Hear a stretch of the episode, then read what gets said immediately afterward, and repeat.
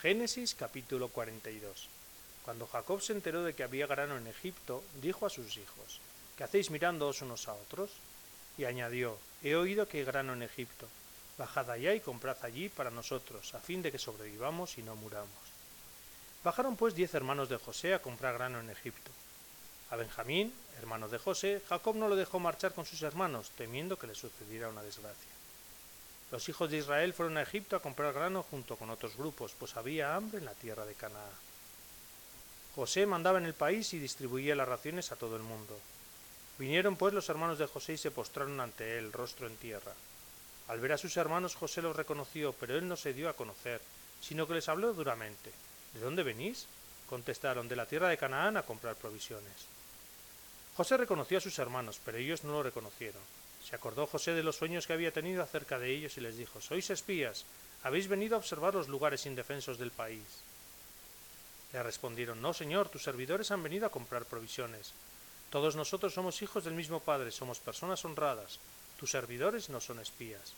Pero él insistió, No es cierto, habéis venido a observar los lugares indefensos del país. Contestaron, Nosotros, tus servidores, éramos doce hermanos, hijos del mismo padre en la tierra de Canaán. El menor se ha quedado con nuestro padre y el otro desapareció. José replicó, Lo que yo decía, sois espías, pero voy a poneros a prueba. Por vida del faraón que no saldréis de aquí hasta que no venga vuestro hermano menor. Enviad a uno de vosotros y que traiga a vuestro hermano, mientras los demás quedáis presos.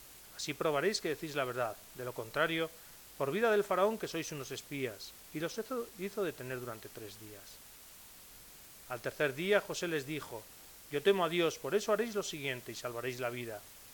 Si sois honrados, uno de vosotros quedará bajo custodia en la casa donde estáis detenidos, y los demás irán a llevar el grano a sus familias hambrientas.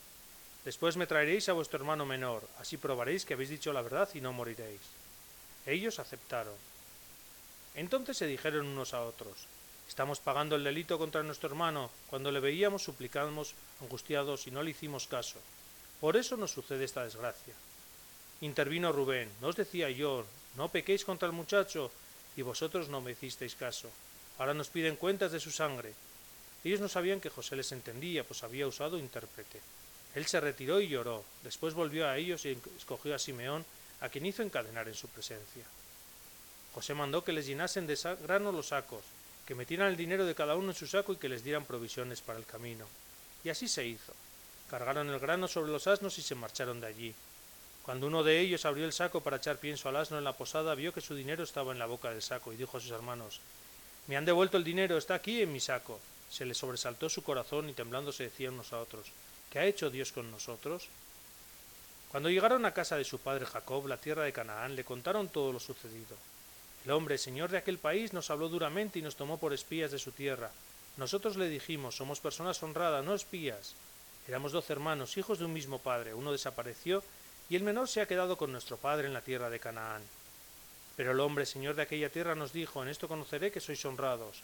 Dejad conmigo a uno de los hermanos, los demás vayan a llevar el grano a sus familias hambrientas. Luego me traeréis a vuestro hermano menor, y así sabré que sois honrados, y no unos espías. Entonces os devolveré a vuestro hermano, y podréis moveros libremente por el país. Cuando vaciaron los sacos, cada uno tenía la bolsa de su dinero en su propio saco. Al ver las bolsas de su dinero, ellos y su padre se asustaron. Jacob, su padre, les dijo, me vais a dejar sin hijos. José desapareció, Simeón desapareció, y ahora os queréis llevar a Benjamín. Todo recae sobre mí. Pero Rubén contestó a su padre, Haz morir a mis dos hijos y no te lo devuelvo, ponlo en mis manos y te lo devolveré. Él dijo, Mi hijo no bajará con vosotros, su hermano murió y solo me queda él. Si le ocurriera una desgracia en el viaje que vais a emprender, hundiríais de pena mis canas en el abismo.